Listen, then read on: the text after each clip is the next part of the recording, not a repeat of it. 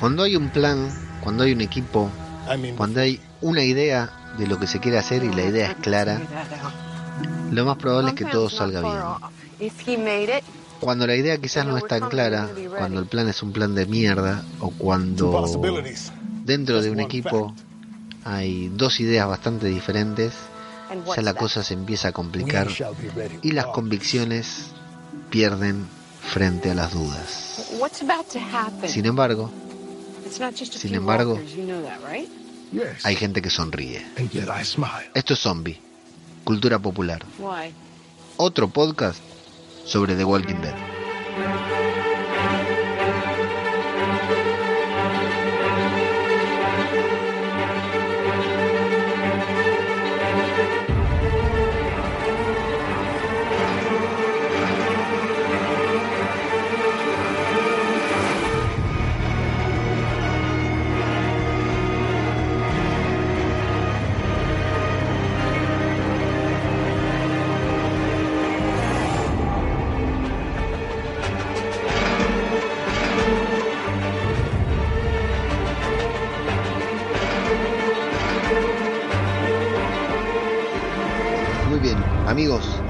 Bienvenidos a una nueva entrega de Zombie, Cultura Popular, el podcast de Radio de Babel en el que hablamos nada más ni nada menos que de Walking Dead, de The Walking Dead, la serie de AMC, la serie de Fox. Y en este caso en particular vamos a hablar del segundo episodio de la octava temporada de The Walking Dead, la recién estrenada temporada de The Walking Dead que tantos amores y tantos odios ha despertado como siempre, con cada uno de sus regresos. Este segundo capítulo de la octava temporada, el episodio número 101 de la serie, comenzó con unos primerísimos primeros planos de los protagonistas de la serie, de los que van a ser los protagonistas de este episodio, fundamentalmente. Vemos allí a Rick, a Daryl, a Ezequiel y a Carol que están semi aturdidos o aturdidos en el piso en medio de una polvareda de humo víctima de la de la humareda de la bomba que les arrojó el, el Salvador con el que se cruzaron en el capítulo pasado. Vemos a Jesús, vemos a Tara, vemos a Morga y a Aaron. A Tara ya la vemos no tan, no tan inocente, no tan feliz como estaba en el episodio pasado. Y todos con cierta preocupación, con, con el rostro serio, con gesto adusto, preocupados, concentrados, podríamos decir, como un equipo que está a punto de salir a la cancha. Y rápidamente luego de estos primeros planos de los protagonistas vemos una base de los salvadores que no queda del todo claro cuál es. Yo creo que son algún lugar que hasta ahora no nos habían mostrado, en donde hay una mujer a cargo liderando y intenta apurar a uno de los muchachos, recibe una respuesta que no la satisface de todo y, le indica que lo reemplacen, o sea, lo desplaza de su lugar para que ese lugar lo ocupe otro. Y vemos que lo trata muy mal, ¿no? Como los salvadores, como estamos acostumbrados a ver que los salvadores traten a los demás. Yo creo que a esta chica todavía no la habíamos visto ahí con los salvadores. Está a cargo, está a cargo de todo, porque luego inmediatamente, después de, de humillar a este muchacho delante de los demás, se pone a hablar por radio bueno, eh, lo que vemos, lo que escuchamos de la chica es que están esperando un ataque, que tienen la inminencia de un ataque que podrían atacarlos en cualquier momento, dice. Le dice a. y se pone a hablar con radio, por, radio, a intentarse comunicar con. o con otros puestos o con este mismo lugar, para. con otras personas que están en otro sitio, en otro punto, y no logra comunicarse, lo cual ya al presentimiento que ella tenía y al hecho de que los demás no, lo, no le respondan, se da cuenta que algo está pasando. Entonces le dice al tercero, de los tres que llama por radio, solamente el tercero le responde, le dice que, que bloquee la escalera para que nadie suba, ahí está el detalle, que bloquee la escalera porque nadie tiene que subir. Y bueno, en ese preciso instante llega la banda con todos los autos esos llenos de chapa, los autos acorazados, y se arma un tiroteo a lo grande al estilo Brigada A. Hay tiros por todos lados y todos los que se bajan de los autos, todos los alejandrinos y de Hilltop supongo que habrá también que se bajan de los autos, disparan como si toda su, vida, toda su vida, incluso previo al apocalipsis, se hubieran estado preparando para este momento. Vienen los títulos y luego de los títulos vemos, nos vamos con Morgan, Jesús y Tara y la gente del reino y algunos del reino. La chica esta de las flechas que prometo para el próximo episodio acordarme bien el nombre.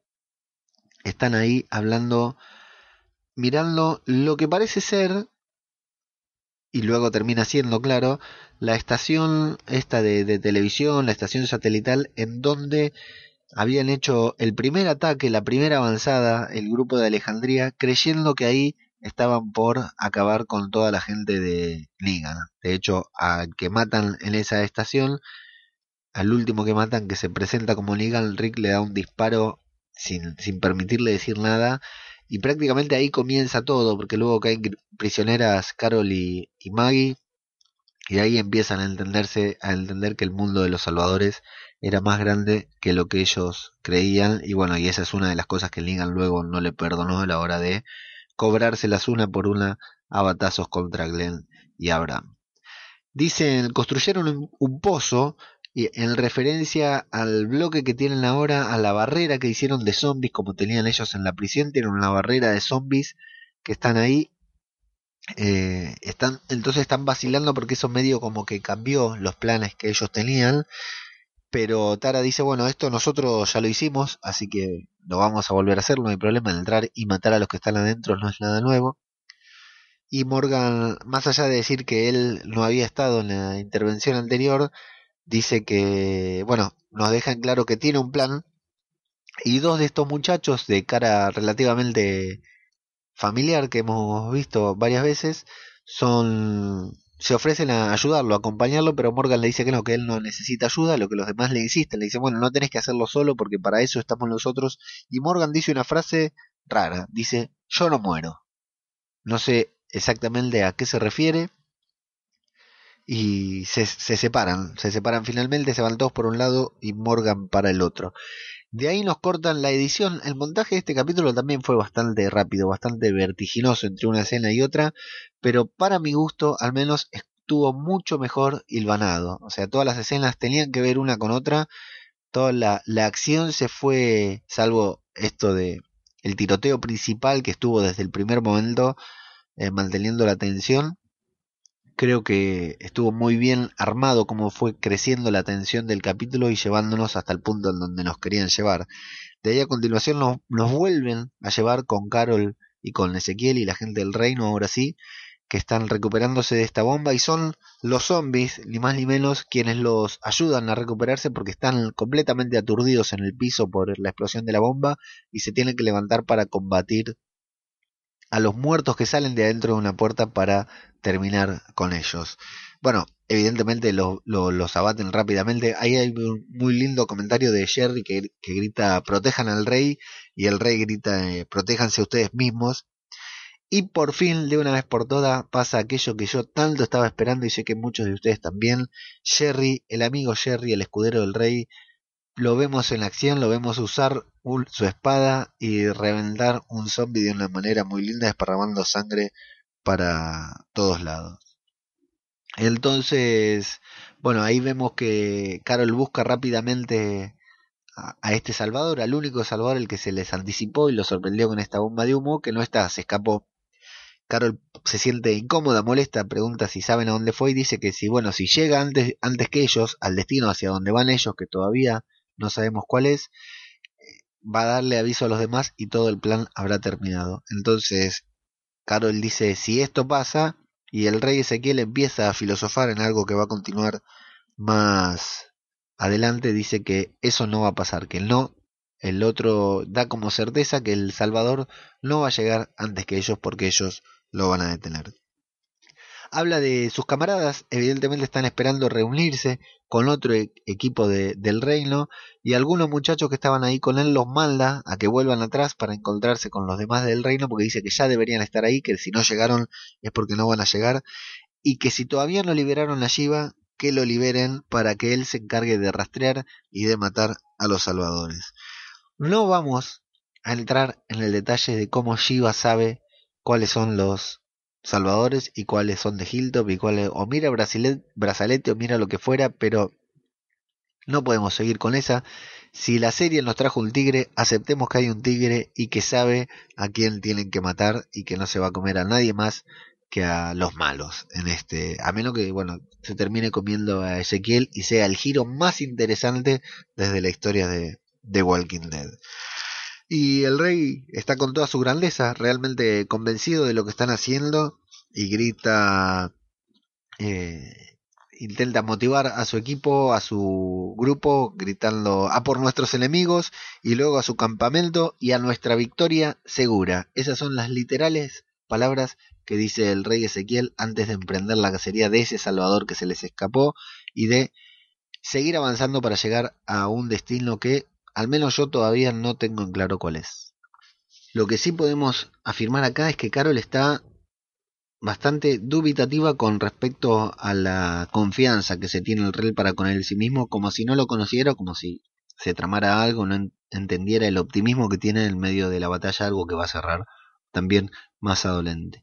Continúa el tiroteo, un tiroteo muy parecido a los de Brigada A, aquellos tiroteos de la serie que veía con mi papá en donde había muchísimos disparos, había muchísimos eh, impactos de bala que veíamos en, las chapas, digamos, en, las barricadas donde la gente se está cubriendo, pero por el momento muy pocos heridos o ninguno, la verdad no, no recuerdo en qué escena en particular vemos el primer herido, pero muy pocos heridos, muy pocos muertos en medio de tanta balacera.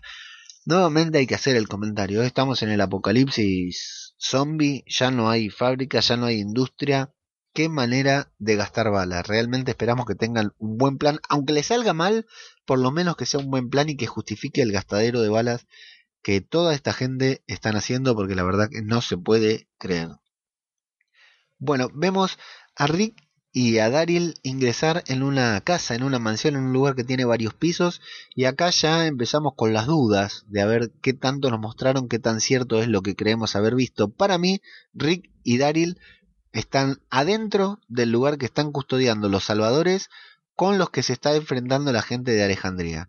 No tengo la certeza, pero casi porque escuchamos a habían dicho que em, antes la chica esta de los salvadores había dicho que aseguren la escalera Luego acá en la escena de Rick y de Daryl es importante que ellos van a querer subir la escalera, pero antes de que ingresen a la casa, lo que escuchamos es que ahí vemos a dos hombres, desde adentro hacia afuera vemos a dos hombres parados en la puerta custodiándola y a una chica que les dice que no eh, liberen la escalera, que se mantengan en su posición justo antes de recibir dos balazos en la cabeza que los liquidan de una, de una, sin, sin previo aviso ni nada, en el mismo momento que les están diciendo que no abandonen la escalera, la puerta hacia la casa. Así que para mí, lo de afuera es prácticamente una distracción, eso más o menos nos va a quedar en claro después, pero lo que no queda del todo claro, pero para mí es así, lo veremos el resto de la temporada y sabremos si estoy equivocado o no, que eh, eh Rick y Daryl están en el mismo lugar que la gente de Alejandría, que Aaron, Eric, Tobin y todos estos,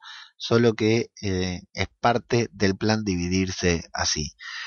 Vemos que el plan de Morgan ahí en la estación era atraer a los zombies, esconderse, o sea, atrás de la misma reja hace ruido y los zombies se agolpan frente a él para comérselo y él con ellos mismos termina protegido porque lo que estábamos hablando, lo que pasaba en la charla previa, es que hablaban con la chica esta que evidentemente es la eh, muy buena tiradora de, de la del reino que necesitaba un tiro claro, necesitaba algunos segundos, por unos segundos tener un disparo claro para poder acabar con los vigías, con los guardias que estaban ahí en, ese lugar, en la estación, y de esa manera liberar el camino. Entonces Morgan atrae a los zombies desde un lado y desde ahí le permite el paso a los dos a, los dos salvadores que se acercan para ver qué está pasando y justo cuando van a disparar la chica los liquida de un balazo limpio y con silenciador a cada uno de ellos. Eh, vemos que eh, Diane es el nombre de esta chica. Esta chica se llama Diane, que es la rubia tiradora del reino, que cada vez se hace más protagonista. Y, y, bien, ahí ya empezamos a ver una actitud rara de Morgan, que además de, estar enojado está por la forma en que se expone a los zombies y que queda y que quiere ir solo, parece que estuviera con, no sé si es alguna tendencia de suicida o algo así, pero está demasiado arriesgado y no se puede decir eh, que está confiado, digamos, porque todo lo contrario se lo ve bastante serio y preocupado por lo que está pasando. Entran sigilosamente a la estación a los primeros tres salvadores que se encuentran, Tara, Jesús y Morgan, los matan eh, despacio, con silenciador, sin hacer absolutamente ningún ruido, y se quedan esperando ahí durante algunos segundos para ver si aparece algún cuarto, quinto, sexto salvador que puedan abatir en silencio. Cuando ven que no aparece nadie, Diane da la señal e ingresan un grupo grande de, de personas, de extras, digamos, que, que entran ahí y se van dividiendo en diferentes lugares en donde nos imaginamos que están esperando o hasta incluso escuchamos que hay salvadores adentro. Morgan se divide con estos dos muchachos que lo estaban custodiando y se paran frente a la puerta esperando el momento de, de accionar, el momento de disparar. Están solamente esperando, tomando posición y esperando. Evidentemente están calculando un tiempo para que todos vayan ubicándose.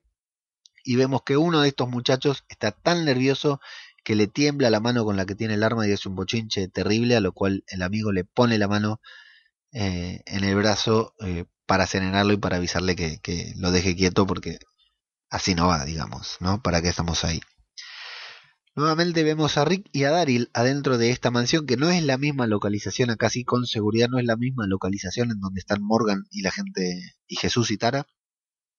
Vemos que están hablando de buscar las armas pesadas eh, Rick está viendo un plano, que es el plano que mandó Dwight, y ven que, que van, bueno, consideran que las armas tienen que estar arriba porque es una buena, el mejor lugar para esconderlas es arriba de todo, donde más protegida tiene que estar, más lejos del alcance de cualquier invasor como ellos en, estos, en este caso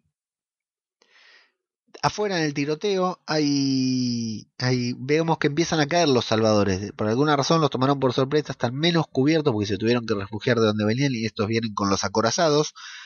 Empiezan a, a caer algunos salvadores y la chica esta dice que esta gente es demasiado cobarde para avanzar, que tienen que avanzar ellos y le pide a uno de ellos que hagan que arme, consiga una brecha o que la invente para que puedan avanzar o retroceder ellos, ya que los, los alejandrinos se están limitando únicamente a disparar y a desperdiciar balas como loco. Lo que sí nos enteramos acá, o podemos empezar a suponer, al escuchar a Aaron, es que el tiroteo debe durar 10 minutos, que ese era el plan, que tiene que estar, retenerlos ahí durante 10 minutos. Evidentemente, esos 10 minutos son para darle tiempo a Rick y a Daryl de que se muevan, suponiendo que yo estoy en lo cierto y que están en el mismo lugar, ¿no? Supongo que en eso habrá consenso, pero vamos a verlo. Eh, entonces, esa es la razón por la cual no avanzan estos cobardes, como dice la chica de adentro. Lo que pasa es que la chica está en modo guerrera y estos están en modo más de, de ejecutar un plan. Y acá tenemos una sucesión de escenas muy lindas, que esto es a lo que yo me refería con respecto al montaje, cuando van cortando escena a escena y no te dejan disfrutar o relajarte mirando una cuando sabes que la acción está por pasar ahí en ese lugar, nos van mostrando que adentro eh, todos están listos para atacar, ¿sí? Los vemos que se ponen todos en posición, que Jesús es el que levanta la mano, es quien va a dar la orden de ejecutar el plan y de comenzar a matar salvadores. Afuera vemos que están que, Eric, el novio de Aaron, de alguna manera, de, tan miedoso que estaba en la temporada pasada, toma acción y se manda por la heroica, digamos, se manda va casi sin cubrirse, comienza a disparar enloquecido Eric y adentro finalmente comienza la acción. Hay una sucesión de escenas muy cortitas acá que nos van mostrando lo que pasa en un lado y en el otro que están muy bien editadas, muy bien armadas y queda todo como si fuera una sola escena cuando son varias cuadros, varias imágenes y dos lugares distintos el que nos están mostrando. La puerta que tenían Morgan, que Morgan tenía controlada, se abre porque un Salvador va a salir y lo matan de movida, pero se encuentran, se sorprenden cuando se encuentran con muchos salvadores que vienen por detrás y les disparan, pero eh, acá es muy vertiginosa la acción, es muy rápido porque estás ahí, están esperando, están pausados esperando para atacar, se abre la puerta, matan al primero sin vacilar, pero de manera inmediata atrás aparecen 6, 7, 8 los disparan y quedan los tres en el piso. Evidentemente sabíamos que Morgan no iba a morir, pero bueno, recibe un balazo. Lo confirmamos después porque les disparan de frente a donde estaban ellos. Lo bueno es que no los liquiden, estamos acostumbrados a ver a los buenos que cuando matan a un malo lo liquidan en el piso, te dan un disparo en la cabeza para que no se convierta y lo bueno que acá le dan un changüí porque si no Morgan no se hubiera salvado. Ricky y Daryl eh, suben por el hueco del ascensor. Daryl dice, vamos por las escaleras y suben por el hueco del ascensor a donde creen o a donde Dwight les dijo que tienen que estar las armas. Eh, y Daryl hace un comentario al respecto como diciendo, bueno, si es que las armas están acá, supuestamente, en teoría. Y Rick le da un voto de confianza a Dwight y le dice, bueno, todo lo que él dijo hasta ahora lo pudimos ir confirmando, todo lo que él nos mostró lo, lo, pudimos ir corroborando y Daryl dice que no se convence porque igual el tipo es una mierda. Estoy con Daryl en esto, aunque no creo que Dwight vaya a traicionarlos, el tipo es una mierda, Dwight, y debe morir. De lo que hablan aquí es que están buscando las armas con las que podrían salvar o rescatar a la gente del santuario. O sea, ya había quedado más o menos confirmado en el principio del capítulo, pero aquí podemos confirmar que las líneas de tiempo, este capítulo viene exactamente a continuación del capítulo de la semana pasada, incluso en la parte del santuario cuando dejan a Negan y a Gabriel, dicho sea de paso, que no sabemos qué es lo que pasó con él. Vemos quedan rodeados de, de zombies y acá podemos comenzar a confirmar que Rick tenía un plan. Un plan de mierda, un buen plan, un plan que va a salir mal, un, plan que va a salir bien. No lo sabemos, aunque podemos adivinar que algo va a fallar o que algo está fallando. Pero la idea era hacer caer el santuario, dejarlos a, librados a su suerte y ver que eh, eh, y cuidarse, encargarse de que esta gente, tanto estos como la de la otra estación supuestamente, no puedan ir en rescate hacia el, en el rescate de Negan, que lo dejen ahí librado a la suerte de los zombies.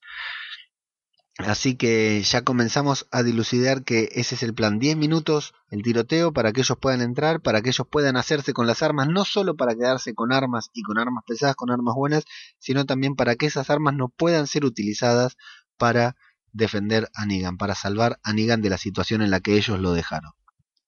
En la escena más tensa quizás del episodio, o la segunda más tensa, Tara y Jesús se encuentran con un Salvador, al que lo ven, lo encuentran escondido en un placar, y se sorprenden por el detalle de que se hizo pis en sus pantalones. Hay una tremenda pillada que se hizo el, el Salvador, lo cual eso los cautiva porque dicen, oh, te hiciste pis en los pantalones, la verdad que es un detalle ínfimo. Bueno, ahí lo que vemos es que el muchacho está desesperado o aparentemente desesperado pidiendo piedad y Tara está descontrolada. Tara vuelve a ser aquella que estuvo en el calabozo junto con Daryl cuando lo tenían a Dwight y le decía a Daryl que lo mate.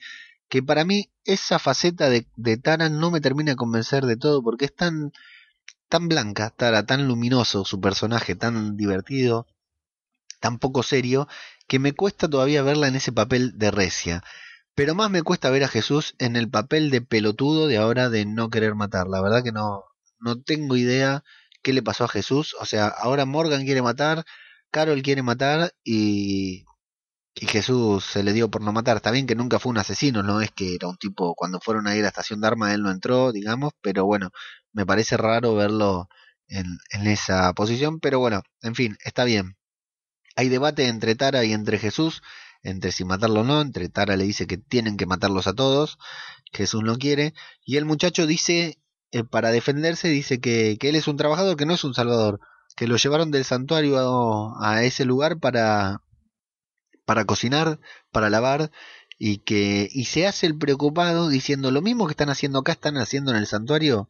Las familias del santuario están bien porque mi familia está ahí. Entonces ahí yo les voy a decir la verdad, me convenció. Ahí este muchacho de Salvador me convenció, creí que era bueno, al mismo tiempo que Jesús caí en la trampa en una pequeña distracción, porque Jesús hablan de, de Denise, eh, Tara levanta del piso las pastillas, las vitaminas que tiene que tomar Maggie por su embarazo. Dice, estas vitaminas son del, de, de Hilltop, a ustedes no les importa, ¿verdad? Y el muchacho dice que no tiene nada que ver, hasta que lo agarra distraído a Jesús, le roba el arma y le pone un arma, se la pone en la cabeza y lo toma de rehén. Merecido, Jesús, merecido que te hayan tomado de rehén por idiota, por dejarte engañar al igual que yo por la actuación de este Salvador. Bueno, ahí es una encrucijada, digamos, no hay muchos lugares a donde ir porque Tara lo, está apuntando. Si el tipo mata a Jesús, el tipo está muerto. Y si Tara dispara, Jesús está muerto, digamos, pero tienen más de ganar Tara, digamos, con el arma que, que el Salvador, que su plan es, porque ellos le dicen que se rindan porque están rodeados y el muchacho dice que no, que llevándolos a ellos dos de rehenes puede llegar a, a liberarse. Así que finalmente sí, era un salvador y cuenta que se hizo pis encima. Bueno, la verdad que intrascendente. Vemos a Daryl abriendo una puerta y encontrando en esa puerta un lugar en donde evidentemente tuvieron a alguien de rehén, porque hay comida, hay agua y hay esposas enganchadas en un caño de gas, de agua, y lo vemos a Daryl contrariado por eso. ¿Por qué? Porque siguen las referencias en este episodio y vemos una clara referencia al, momento en el que Merle quedó esposado en la terraza en los primeros episodios de la primera temporada. Nada que ver con nada, pero bueno. Y aquí tenemos la mejor imagen del capítulo, la mejor escena, aunque no tiene acción ni nada, pero es son escenas míticas de esas imágenes que nos van a quedar eh, grabadas. Lo vemos a Rick avanzando por un pasillo oscuro con una luz atrás que es evidentemente una puerta abierta y un Rick en posición de combate avanzando. Y es una escena cortita pero larga al mismo tiempo porque no pasa nada, pero Rick viene avanzando lentamente y lo vamos viendo avanzar y queda un encuadre un encuadre hermoso, la verdad que es una un muy lindo detalle de dirección ese cuadro que hicieron. Dice vamos a hacer esto además para que quede lindo, así que yo voy, voy a hacer mi comentario feminista del podcast. Este episodio de Walking Dead lo dirigió una mujer. Rosmarie Rodríguez se llama. La estuve investigando y de The Walking Dead dirigió solamente un episodio anteriormente a este que es Sing Me a Song, es en el que Carl va al santuario a matar a, a Negan y queda ahí Negan bueno, lo, tortura psicológicamente hasta convencerlo. Ese muy lindo y tenso capítulo lo dirigió también esta chica, esta señora. Y, y bueno, la verdad que este detalle, la verdad que no sé, no, hay directores, hombres, mujeres, todos dirigen por igual, digamos, pero este detalle, yo digo, esto de darle este toque de, de, de altura de este condimento, decir, vamos a poner esta escena que no tiene nada que ver, que si la sacamos del episodio no afecta en nada, pero que la ponemos acá solamente porque la puedo hacer y porque queda linda, me encantó esa escena y quedó como una imagen espectacular, una, una la sombra de Rick en acción espectacular. Rick, este Rick, al terminar esa escena tan linda e intrascendente al mismo tiempo, se encuentra con una habitación que me sorprendió. Vemos una, una cama matrimonial perfectamente hecha, una limpieza, un cuarto como ese que le mostró a Daryl allá en el, en el, en el santuario, pero, pero hermoso, de lujo, limpio.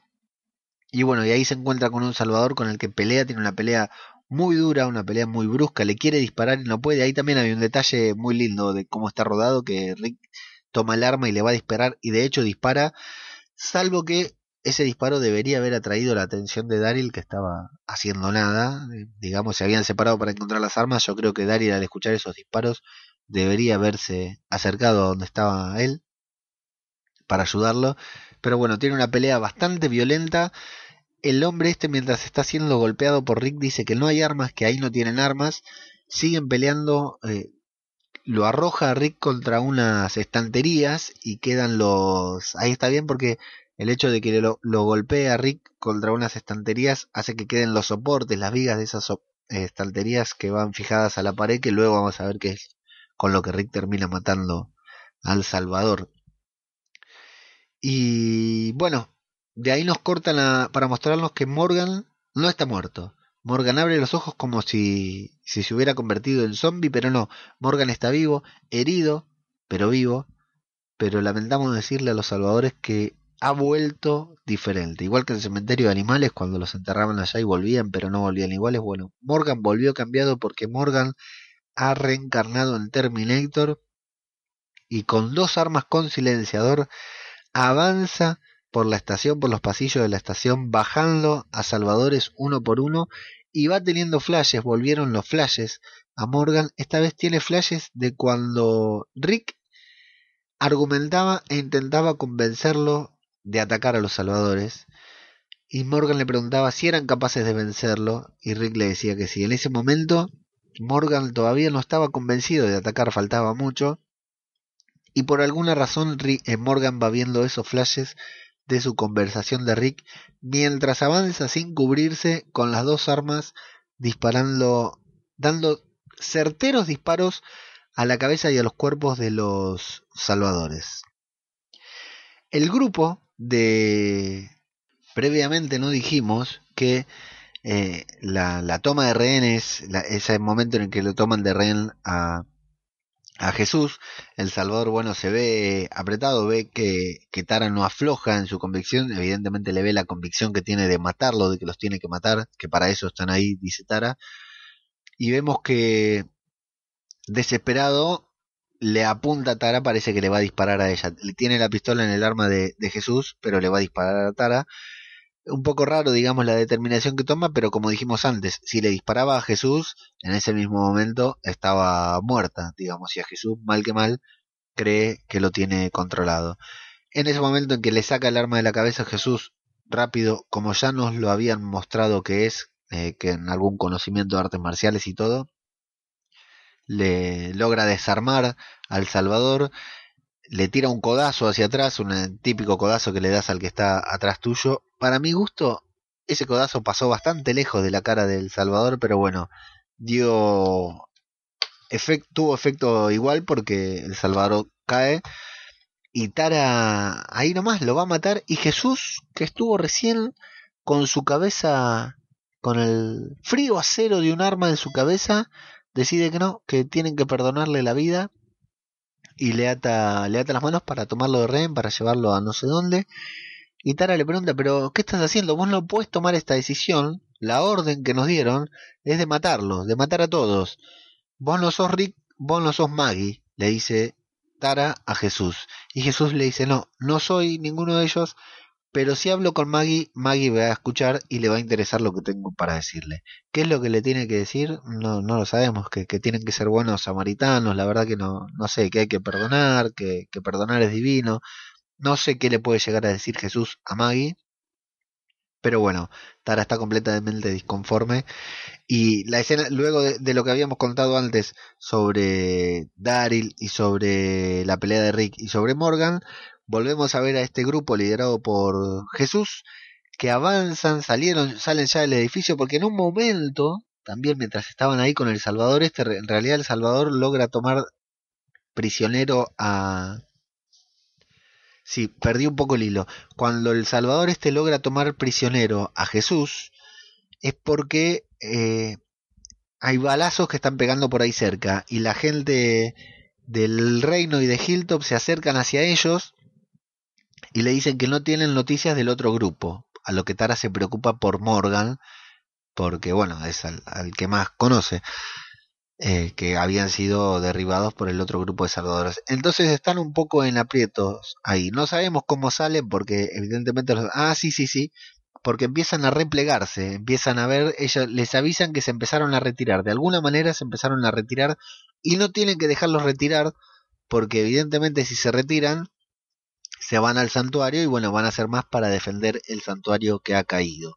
Así que salen de ahí, se van de ahí y los vemos abajo que salen de salieron de la estación y van avanzando liderados por Jesús y Jesús les indica que se preparen, que se paren frente a la puerta evidentemente hacia la salida por donde creen que van a salir, bien abiertos a una distancia de 6 metros más o menos, pero que no disparen. A lo que Tara se sorprende, le dice, ¿cómo que no disparen? Si venimos a matarlos, los vamos a encontrar de frente, se van a estar replegando, van a estar saliendo retirados, nosotros estamos de frente, los tenemos que matar.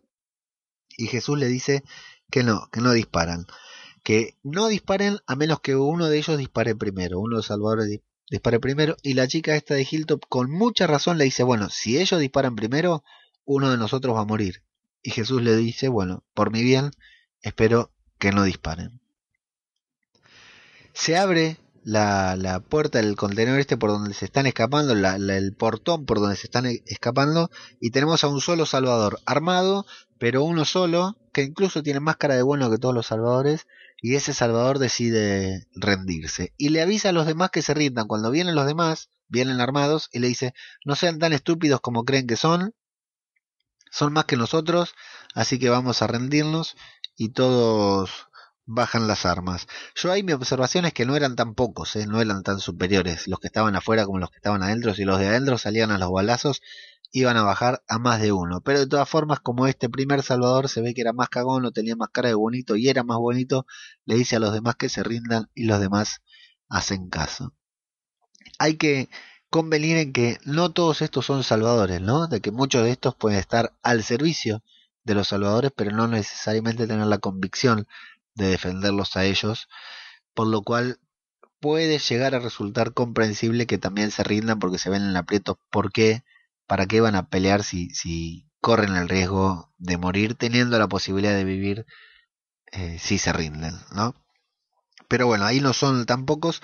Y Aitara le dice, bueno, esto no va a ser así. Yo pensé que Aitara se iba a poner a matar como loco, que iba a desperdiciar la oportunidad que les había dado que ellos se hayan rendido, porque le dice, si a vos Maggie te va a escuchar, a mí me va a escuchar Rick. Así que no te hagas el, pillo diciendo que a vos Maggie te escuche y que querés ser complaciente, porque a mí Rick me va a escuchar y va a entender que si los tenemos que matar a todos, los vamos a matar a todos.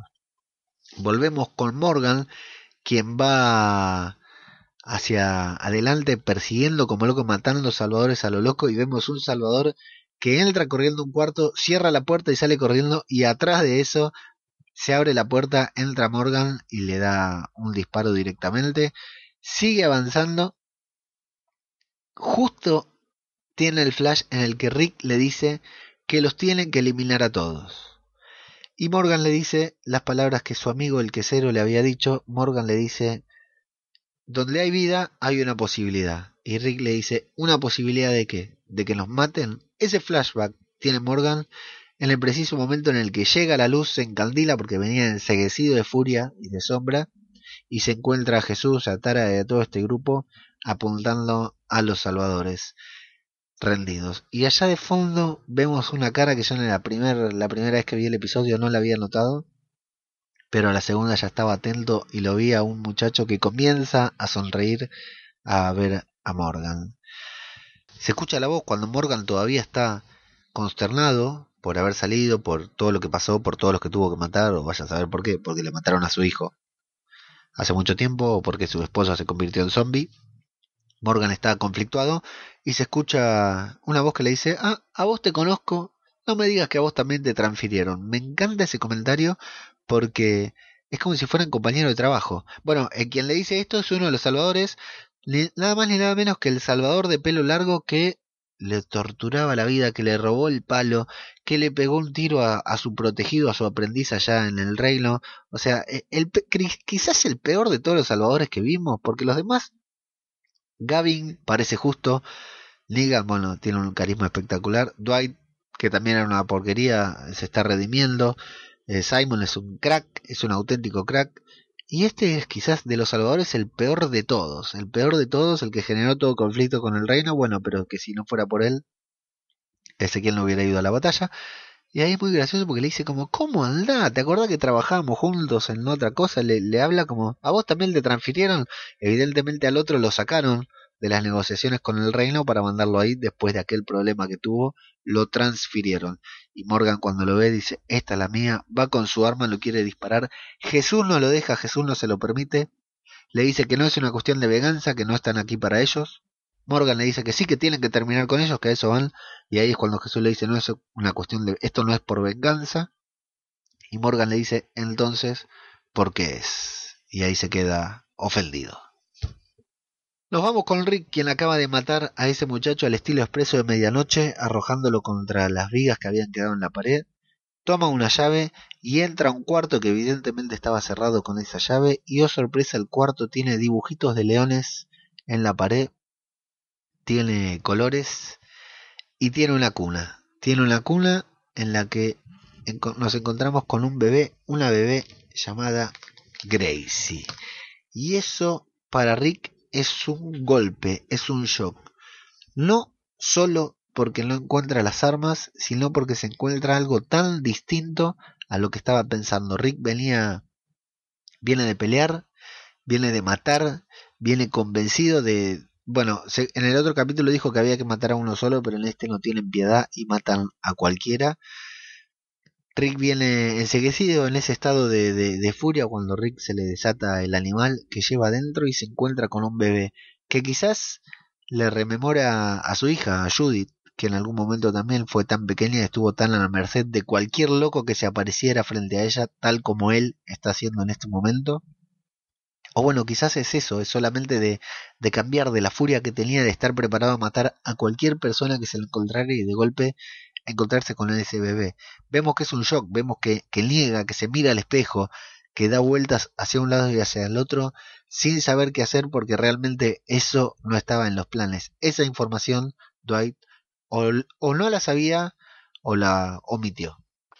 Y de ahí de ese momento de confusión de Rick nos llevan nuevamente afuera a donde el rey aquí nos olvidamos de, de, hacer mención a algo también que a mí me gustó mucho en el capítulo. Yo sé que es desubicado, que no tiene lugar en este tipo de serie, que no tiene lugar este personaje y su forma de ser. No, si vemos en, Juego de Tronos una persona así nos parece maravilloso y acá nos parece un pelotudo, obviamente, como nos parecería si mañana vamos a laburar y nos encontramos un compañero de trabajo que diga las mismas boludeces que dice Ezequiel. Pero en la escena anterior, en la que van atrás del, del Salvador, bueno, a quien está bien, primero van dudando, van apurados para que llegue tan rápido, para que no llegue antes que ellos a donde ellos van y no les arruine el plan. Lo que vemos es que Carol se molesta por la convicción que tiene Ezequiel y Ezequiel Ezequiel le dice, "¿Estoy convencido de la victoria o estoy actuando?" Ni sí, ni no, ni blanco, ni negro, le da todo un, verso, le hace todo un, un recitado que quizás si lo googleáramos evidentemente debe ser de, de, alguna obra literaria. Recuerden que Ezequiel no era rey antes del apocalipsis, Ezequiel era actor de teatro y le gustaba mucho Shakespeare. Entonces probablemente sea alguna frase de, de, estas.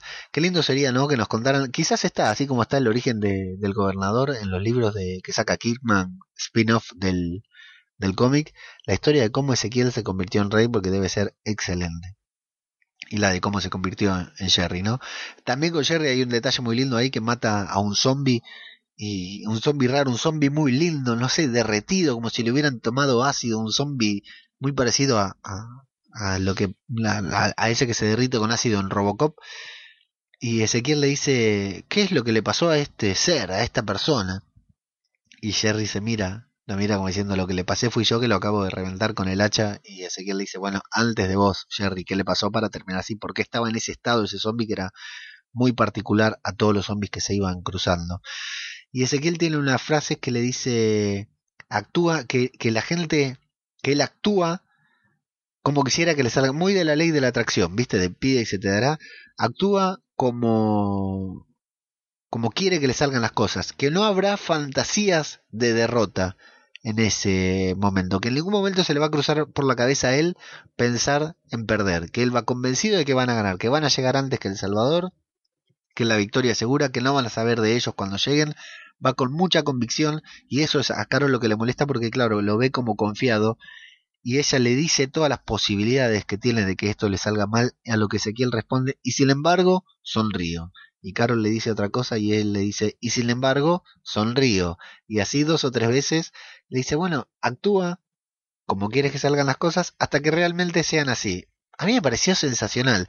Yo sé que es medio pelotudo pensarlo en el contexto en el que está planteada la serie, pero a mí ese momento, esa frase me pareció sensacional y justo en ese momento se encuentran, ven el rastro de, del Salvador que están persiguiendo, que ha sido herido que va dejando, va sangrando, o sea que, eh, como dice Carol o Ezequiel, no recuerdo quién de los dos, dice que va muy lento, así que Ezequiel se encamina nuevamente hacia su victoria segura. Luego pasa todo lo que narramos a continuación, antes de esto, y finalmente Se encuentran con, con El Salvador, Ezequiel vienen avanzando lentamente hasta que Ezequiel evidentemente lo ve, corre tras él hasta que en un momento deja de correr y se pone a contemplar algo que él está viendo y que nosotros dos.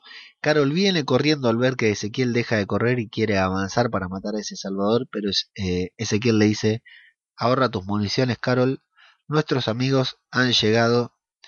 ¿Y qué pasa aquí? Shiva, lo vemos a Shiva nuevamente en acción, cazando y comiéndose, mordiendo el cuello del Salvador al que ellos perseguían, así que su plan está eh, sigue en curso. En el tiroteo volvemos al, al tiroteo. Acá también decíamos, se, em, los cortes de escena fueron tan rápidos que se me desorganizaron adentro de la cabeza. Antes de esto que voy a contar ahora, pasó que la de los salvadores comprende que no que no tenían que avanzar, que no estaban por avanzar porque los mismos salvadores muertos ha pasado tanto tiempo, se ve que han pasado esos 10 minutos que ellos habían calculado, que algunos de los salvadores caídos comienzan a convertirse en zombies. Y uno en particular la muerde a esta chica, la muerde a la, a la salvadora que estaba de, de líder, quien es la que dice, claro, no tenían que avanzar porque el trabajo que ellos hicieron es más o menos parecido, intuyo, a lo que habían hecho en el, en el santuario, abrir las puertas y dejar pasar a los zombies. En este momento los convirtieron, en esta ocasión los convirtieron a, ellos mismos en zombies y los mismos zombies están empezando a, a terminar con el ejército de los salvadores desde adentro. Lo que sí vemos que a pesar de eso que pasa en una escena anterior, en la siguiente escena vemos que empiezan a caer. Le dan a Tobin, al que era el novio de Carol, vemos que le dan a Kenzie, Kenzie es herida en el pecho, intuyo que es una, una, herida grave, no sé si, si va a sobrevivir. Esta chica de pelo corto, no sé si es aquella a la que Abraham salva cuando están afuera construyendo la cerca en alguna temporada anterior. Si no lo es, es muy parecida y bueno, si no, no importa, que le habían mostrado con, con bastante protagonismo. Y vemos que Eric, el descontrolado Eric que se preocupa cuando le disparan a esta chica, sale a disparar como loco nuevamente y lo vemos un tanto despreocupado. Si vemos a Aaron pendiente que ve que hay uno que va avanzando hacia donde él está y lo mata, pero luego cuando son varios se sube al auto, da marcha atrás, atropella a tres salvadores y llega al lugar en donde está Eric para cubrirlo, para salvarlo y ahí descubre que previamente a eso lo habíamos visto a Eric disparando casi sin cubrirse de frente a los salvadores y lo vemos, le pregunta si está bien y él dice, sí, yo estoy bien, pero nuestra gente necesita no puede seguir hablando y Aaron descubre que Eric ha sido herido. Eric de no querer que Aaron salga, de convencerse a que tenía que salir porque él vio lo que hacían los salvadores, de rezar en el episodio anterior, termina recibiendo un balazo del que seguramente estoy casi seguro que no se va a recuperar, así que podríamos comenzar a darle la despedida. Nuevamente con la gente del reino, que ya capturaron a su presa, dieron caza gracias a Shiva a su precia y Ezequiel acariciando eh, la cabeza de Shiva dice nuestra victoria segura, la frase que había dicho cuando comenzó la persecución de este muchacho. Entonces escuchan la radio que tiene Jerry y escuchan que los salvadores están retirando. Lo que no sabemos o lo que yo no sé al menos hasta mientras estoy grabando esto es hacia dónde están yendo la gente del reino, Ezequiel y Carol, están yendo hacia algunos de los lugares en el que están los demás, Daryl y, Rick y, Aaron, o están en otro lugar. Lo cierto es que los salvadores comienzan a retirarse, a lo cual Jerry dice, bueno, vamos a tener que cancelar porque ya saben que vamos, ya saben que estamos, y Ezequiel le dice, no, esta travesía no terminará con una retirada. Dice también, textuales palabras de Ezequiel, dice, esta travesía no va a terminar con una retirada, no nos vamos a retirar, vamos a avanzar. Otro del reino le dice, bueno, pero ¿cómo vamos a hacer? Porque ahora ellos saben que nosotros vamos. Ezequiel sonríe y le dice, sí, y están en lo cierto. Es verdad, nosotros vamos. Entonces no queda más que el final, no queda más que ver a Rick en otro cuarto, dejó atrás a la bebé, la dejó sola, no, no, no le hizo, yo me imaginé que, la próxima escena de Rick iba a ser con la, la bebé en brazos, y lo vemos que está en otro cuarto, que se queda sorprendido cuando entra a ese cuarto, se queda mirando una foto, justamente una foto que la levanta, la tiene en brazos, la mira con sorpresa, y de atrás, de atrás de Rick a sus espaldas, a su costado, un arma que le apunta y que le dice quédate quieto, las manos abajo y date vuelta.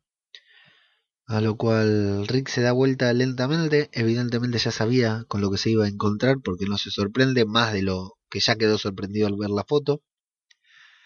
Y esta persona le dice hola Rick. ¿Y quién es esta persona? No es nada más ni nada menos que Morales. Quizás el regreso menos esperado en la historia de la televisión mundial Nadie contaba con que volviera un personaje chiquito, pasajero, que quedó en la primera... Buen personaje de la primera temporada, porque Morales era... Fue un lindo personaje de esos primeros personajes que nos mostraron, pero lo sacaron de la serie.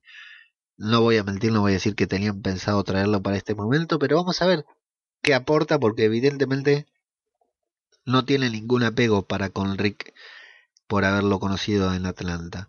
Ahí Rick le dice por si a nosotros no nos había quedado claro, Rick le dice, tu nombre es Morales. Y estuviste en el campamento de Atlanta. Le faltó decir episodio 3, temporada 1. Se encuentra con él y dice, sí, ha pasado, eso ha quedado muy lejos, le dice Morales, eso ya quedó muy... fue hace mucho tiempo atrás. Agarra, le muestra la radio y le dice, ya llamé a los salvadores y están viniendo hacia aquí, así que esto terminó. Acá se me abre la duda de... Ya llamé a los salvadores y están en camino. Si esos salvadores que están en camino son los que estaban persiguiendo Ezequiel y Carol. ¿O a qué salvadores llamó? Porque si llamó a los que, del santuario, amigo Morales, te digo que del santuario no va a venir nadie.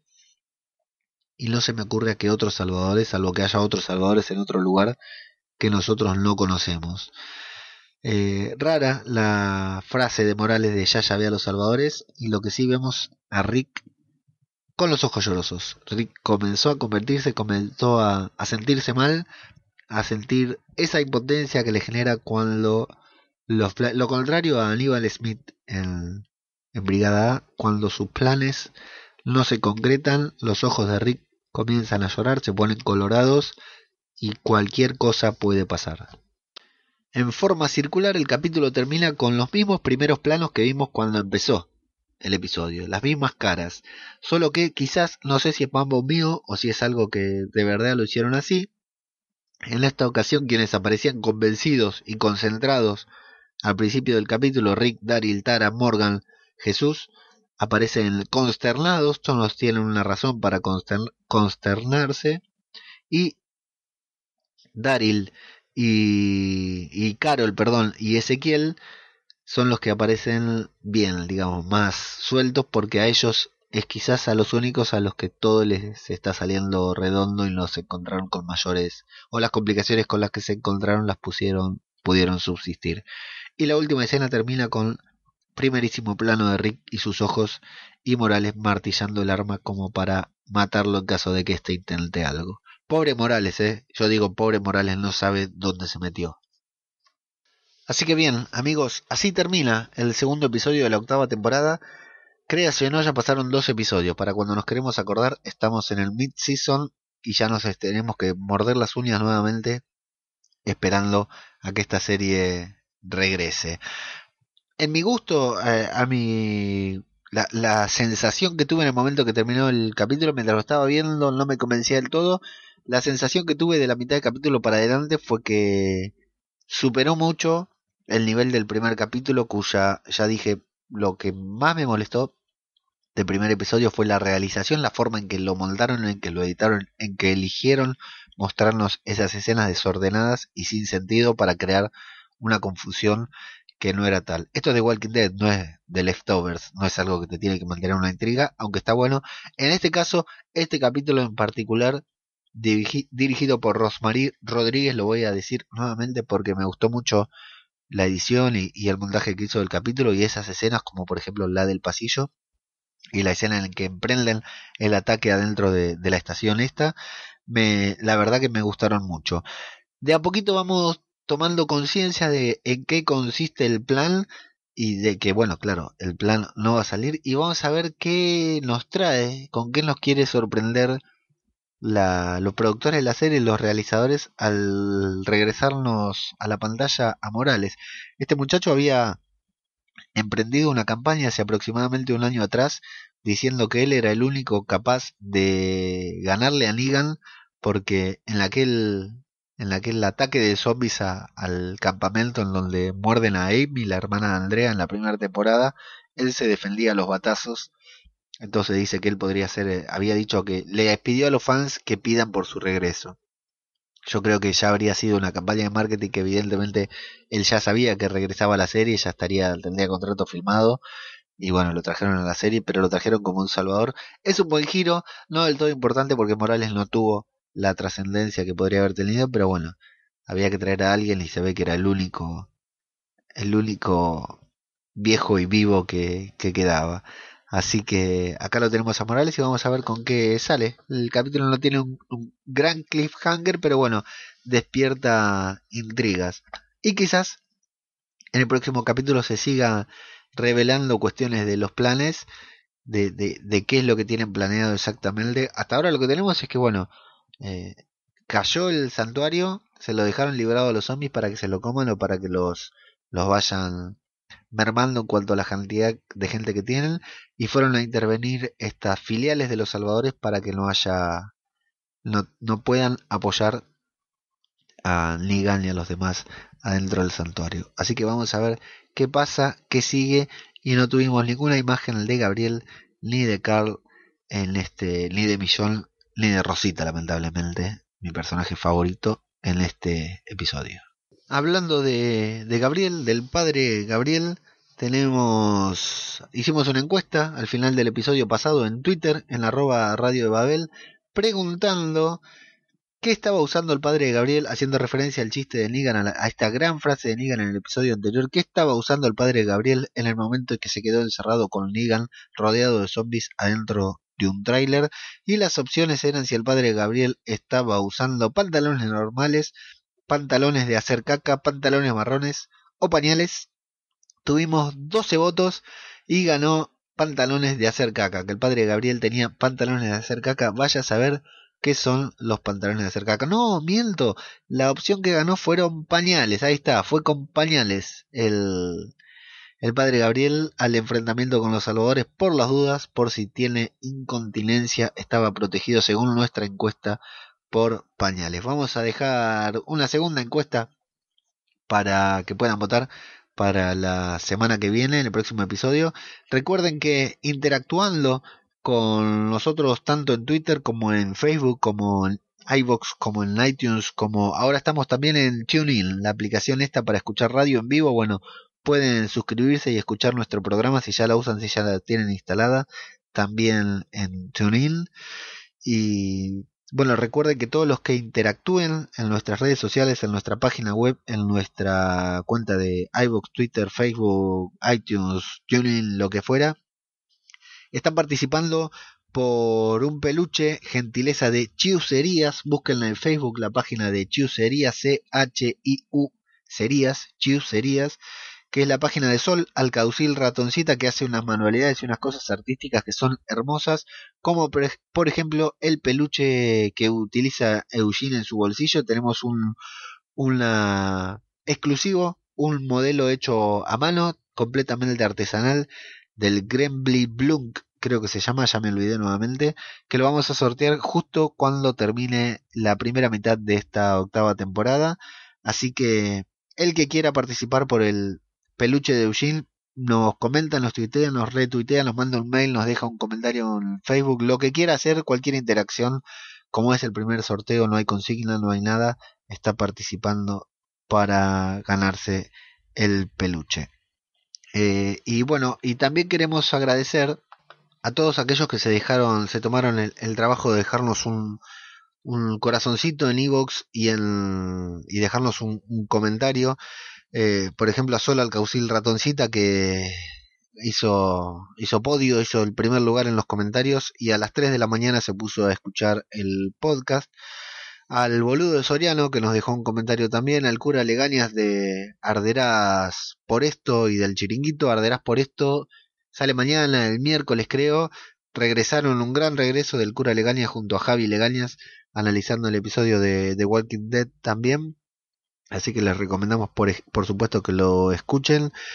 Eh, a Tony Migales que también nos dejó un comentario, a Orión 9, a David Moulet en representación de La Constante. La Constante, el podcast tiene su filial, el podcast, el podcast de, sobre The Walking Dead de La Constante Series. Y David Moulet, bueno, se tomó la molestia de, de escucharnos y de dejarnos un comentario que lo voy a leer textual porque nos hace una pregunta más que nada.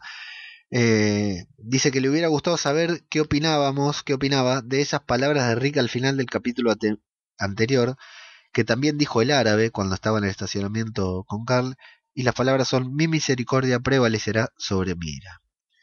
Dice que él cree mucho de la situación en la que está Rick, eh, ese pequeño flashback que lo mostraron con Rick diciendo esa, esa frase con los ojos llorosos, que no cerró, nada que ver con este capítulo.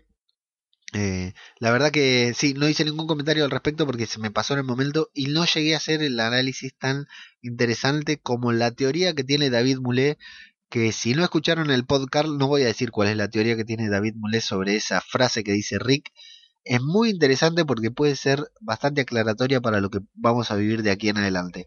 Si quieren saber cuál es la opinión de David Moulet sobre esto, escuchen el podcast, pod como podcast, Carl como Carl, y para escuchar todo el análisis del episodio, por supuesto, pasado y el comentario que hace David sobre esa frase en particular de Rick, que es bastante interesante.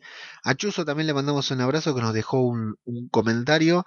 Chuso, les recuerdo, sinunfinal.blogspot.com eh, una novela que tiene escrita gratis, libre ahí para todo el mundo que la quiera leer. Si le gusta la literatura zombie, si le gusta leer libros e historias sobre zombies, si les gusta The Walking Dead, tienen que leer hasta que la muerte nos reúna el libro que Chuso tiene publicado en sinunfinal.blogspot.com porque no se van a repetir. Y también agradecemos a José Chapardi que nos dejó un comentario.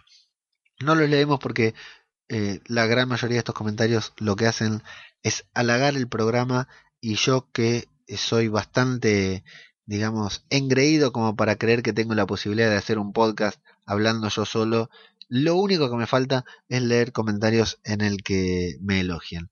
Les agradezco por los comentarios, les agradezco por, por sus palabras de, de cariño, de aprecio, y, pero no los voy a leer porque, bueno, un, un poquito de humildad tengo que tener al menos al aire en este programa.